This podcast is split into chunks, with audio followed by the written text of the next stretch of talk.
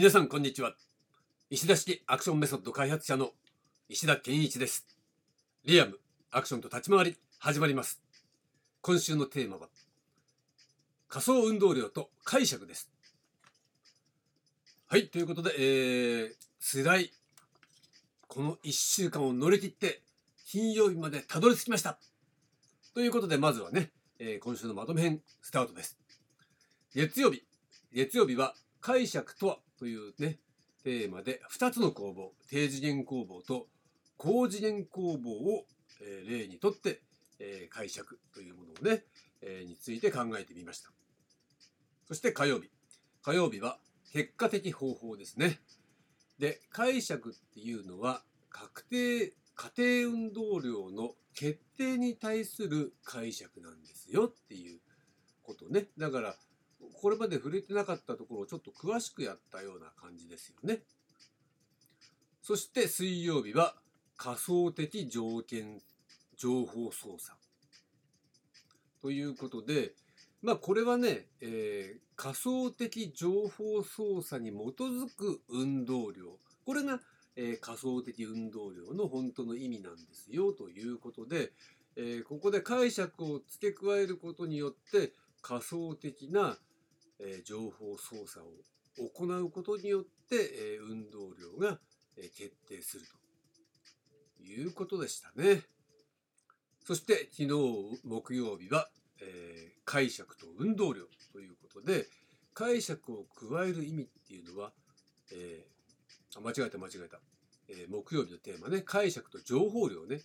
情報量ということで解釈を加える意味とは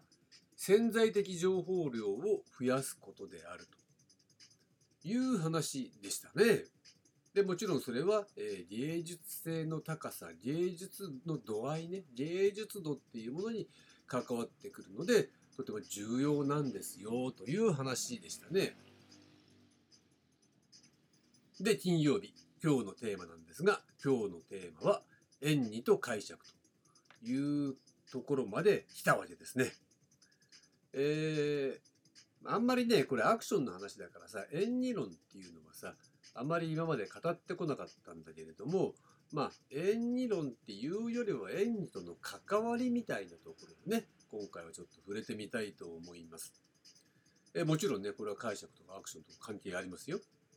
でまずはね、えー、じゃあ演技における解釈っていろいろあるわけだね。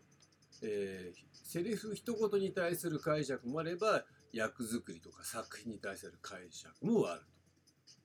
ということね。うん、でその中で、えー、かなり有名なものを一つ例として取り上げておきましょうか。えー、これね私の好きなね監督でもあるんですがオーソン・ウェルズ。オーソン・ウェルズっていう人はもうシェイクスピアのね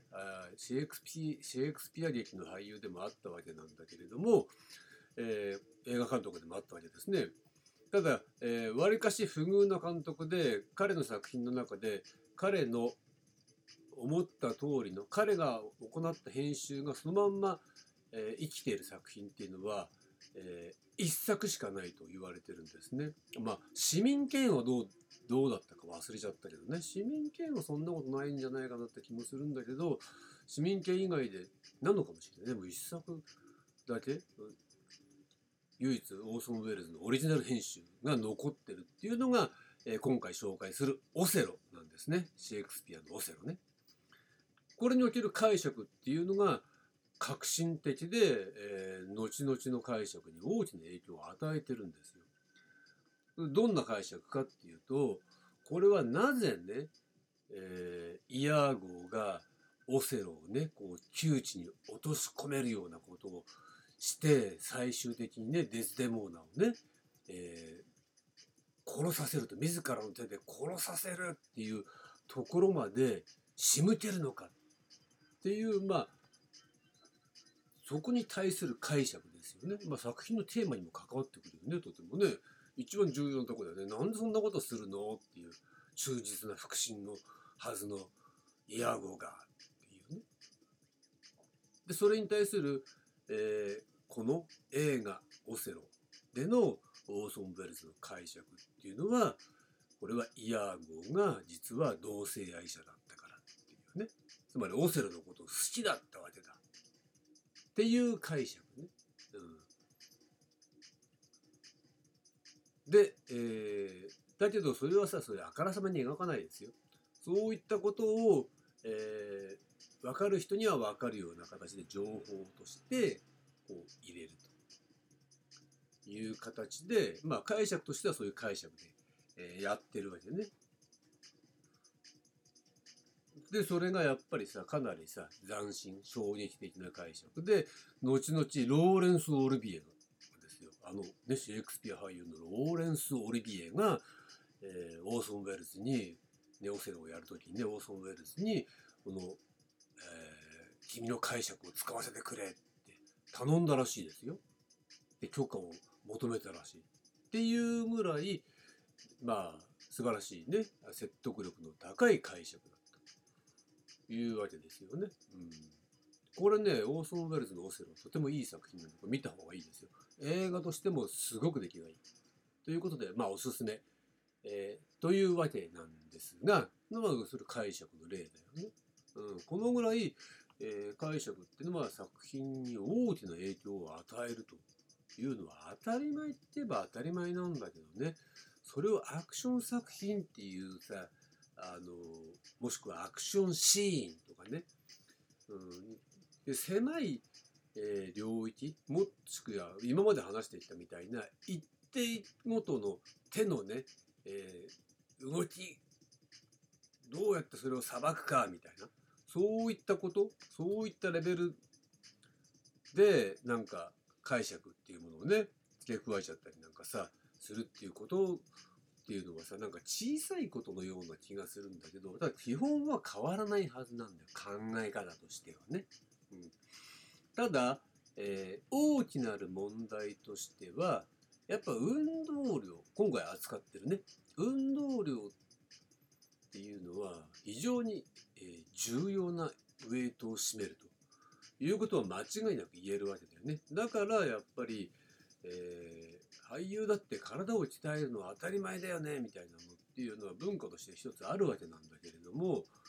まあその的確な訓練方法がなかなかないってなった時に私としては本来はそこはアクションが占めるべきポジションなんじゃないのって思うんだけどそういったポジションを獲得するっていうためのさ方法論も誰も確立してこなかったっていうねところがあってそれは何でですかっていうとまあ再三話しているようにそれは無空だからだよね。無空中枢構造だからアクションに形なしね。まあそれが本質だからしょうがないしそれは正しいんだけどね。でそれはもうそう言ってても始まんないからそろそろそれを生かした上で次の段階に行く必要があるんじゃないかなっていうのが私の考え方だしそのアプローチをしているわけだ。でまあ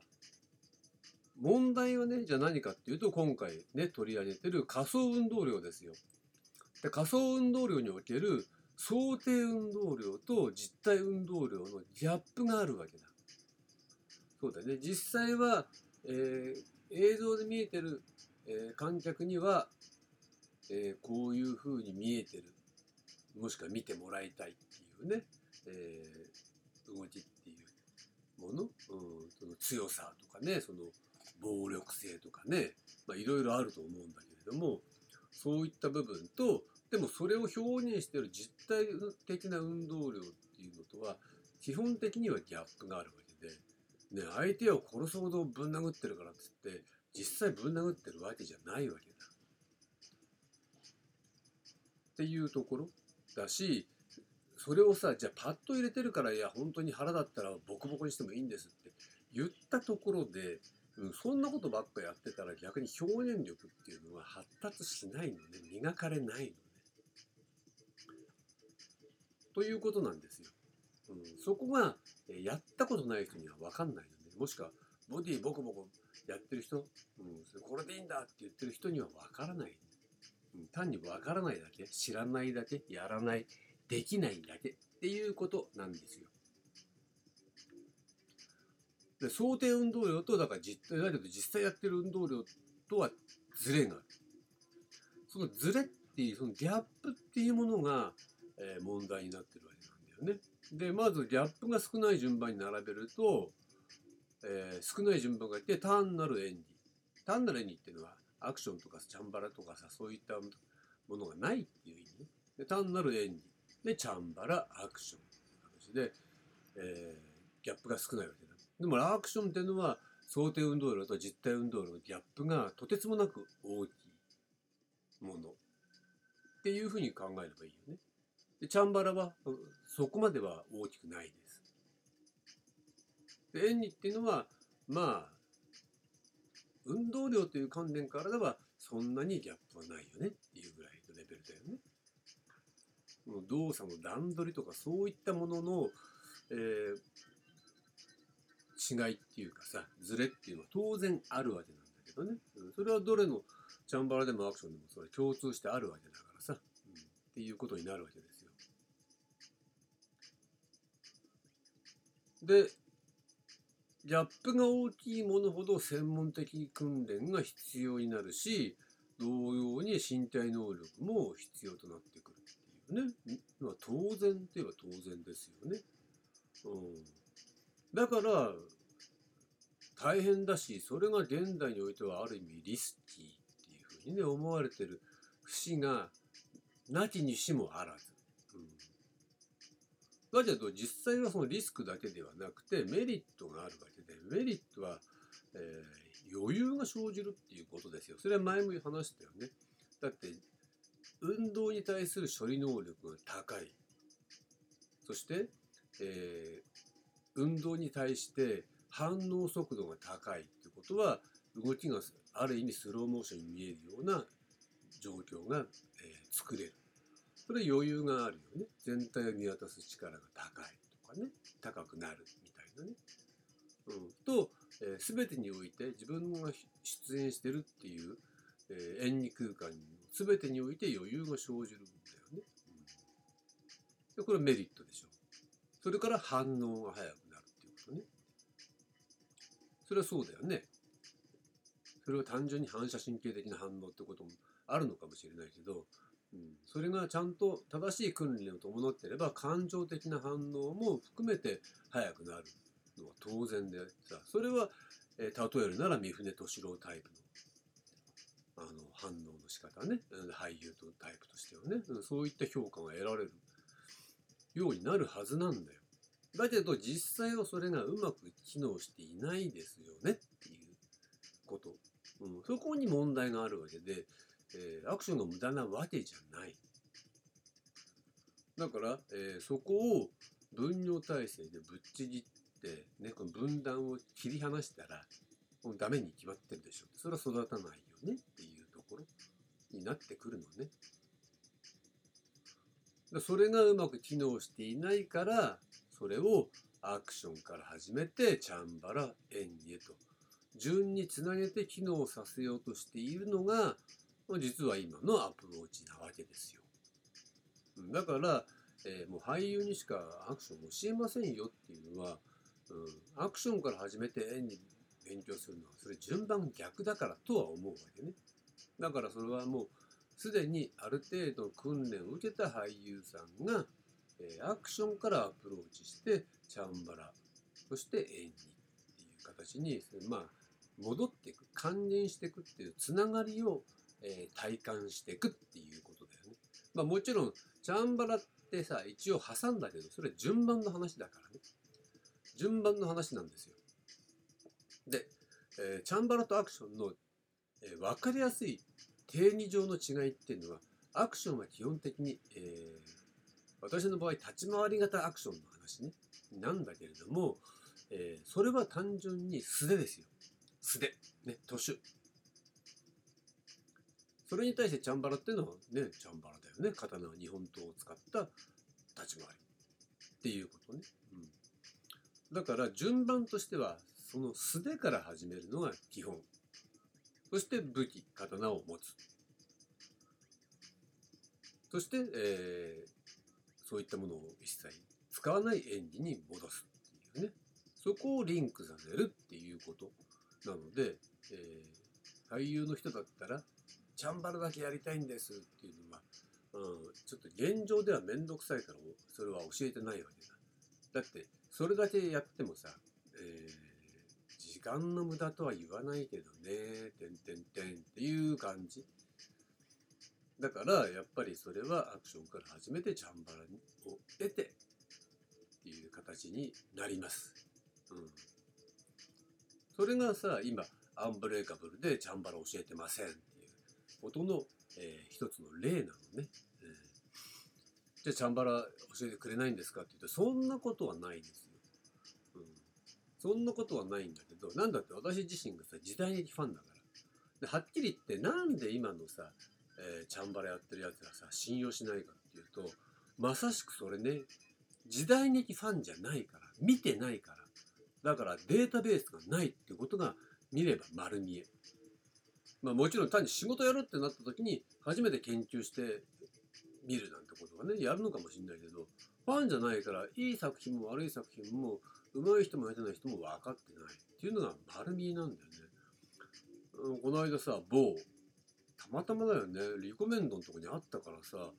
某有名俳優元アクション俳優がさ自分の YouTube チャンネルでさ「縦披露」とか言ってさよしゃいいのにさやってるわけ。で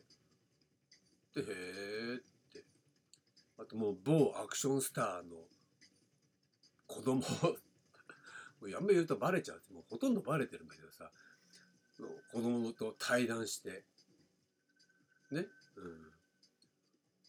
ん。で、よしゃいいのにさ、で、マジかよと思ったけどさ、見てみたらさ、もう全然、全然ダメ。うん。もうほとんど素人レベル。要するに、いや、刀はそれ一応振ってるよ。なんかそれらしい芝居も多少してるよ。だけど、それ時代劇のさ、何かそういうさ、イメージを持ってやってるとは到底思えないし、そういうさ、えー、基本を超えたところで自分の型みたいなものまで表現して初めて一人前みたいな。そういうさ、時代劇スターのさ、そういうパターンみたいなのって全く持ってないってことがはっきり分かっちゃうもんね。だから、よしゃいいのにさ、できないんだから、こんなことわざわざやんなくたっていいのになぜかそやりたくなっちゃうっていうのが、その、えー、アクションやってた人の悪い癖なの。練習してないんだから、よしなさい、みたいなね。うん、っていうとこなんですよ。うん、だからやっぱうまく機能してないの。だできてもいないのに、やってましたとかできるなんて思ってさ、恥ずかしげもなく、